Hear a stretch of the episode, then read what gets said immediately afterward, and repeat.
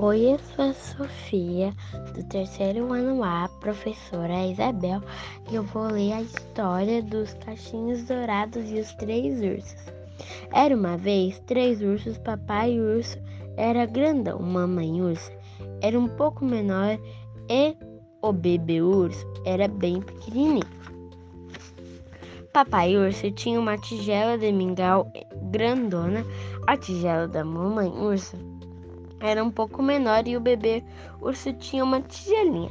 Mamãe urso encheu as tigelas com mingau quente. Foram dar uma volta enquanto o mingau esfriava. Então Caixinhos Dourado chegou e não vendo ninguém na casa, entrou. Vendo o mingau, Caixinhos Dourados provou da tigela do papai urso. Estava muito quente. Aí provou do mingau da tigela da mamãe ursa estava muito frio. Depois provou da tigela do bebê urso. Hum, estava uma delícia. Comeu tudo.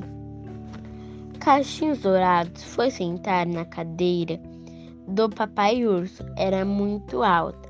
Depois sentou na cadeira da mamãe ursa. Era muito larga. Então jogou-se na cadeira do bebê urso, que se quebrou toda. Cachinhos Dourados ficou com sono e foi deitar-se na cama do papai. Era muito dura. Depois deitou-se na cama da mamãe. Achou macia demais. Então deitou-se na cama do bebê urso. Achou a muito aconchegante. Aí ela adormeceu. Os três ursos voltaram com fome. Alguém comeu do meu mingau rosnou o papai urso.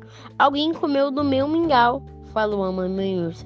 Alguém comeu do meu mingau, disse o bebê urso. E completou e comeu tudo. Os três ursos viram que tudo fora de ordem. Alguém sentou na minha cadeira, rosnou o papai urso.